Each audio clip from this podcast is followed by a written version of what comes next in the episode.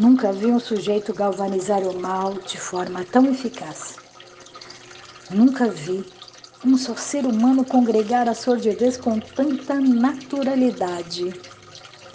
Desconfio também que eu nunca tenha visto despreparo em escala tão aberrante. Não bastasse esse coquetel de desgraças e iniquidades. Não bastasse o delírio que o faz sentir-se assaltado por vozes e visões persecutórias, quis a história, com suprema ironia, que ele estivesse à frente de um dos maiores países do planeta. Justo na hora em que, por força de um fato maior, o mundo dará um cavalo de pau sem precedentes. Uma freada tão brusca e tão violenta que a coluna vertebral das nações já acusa lesão irreversível.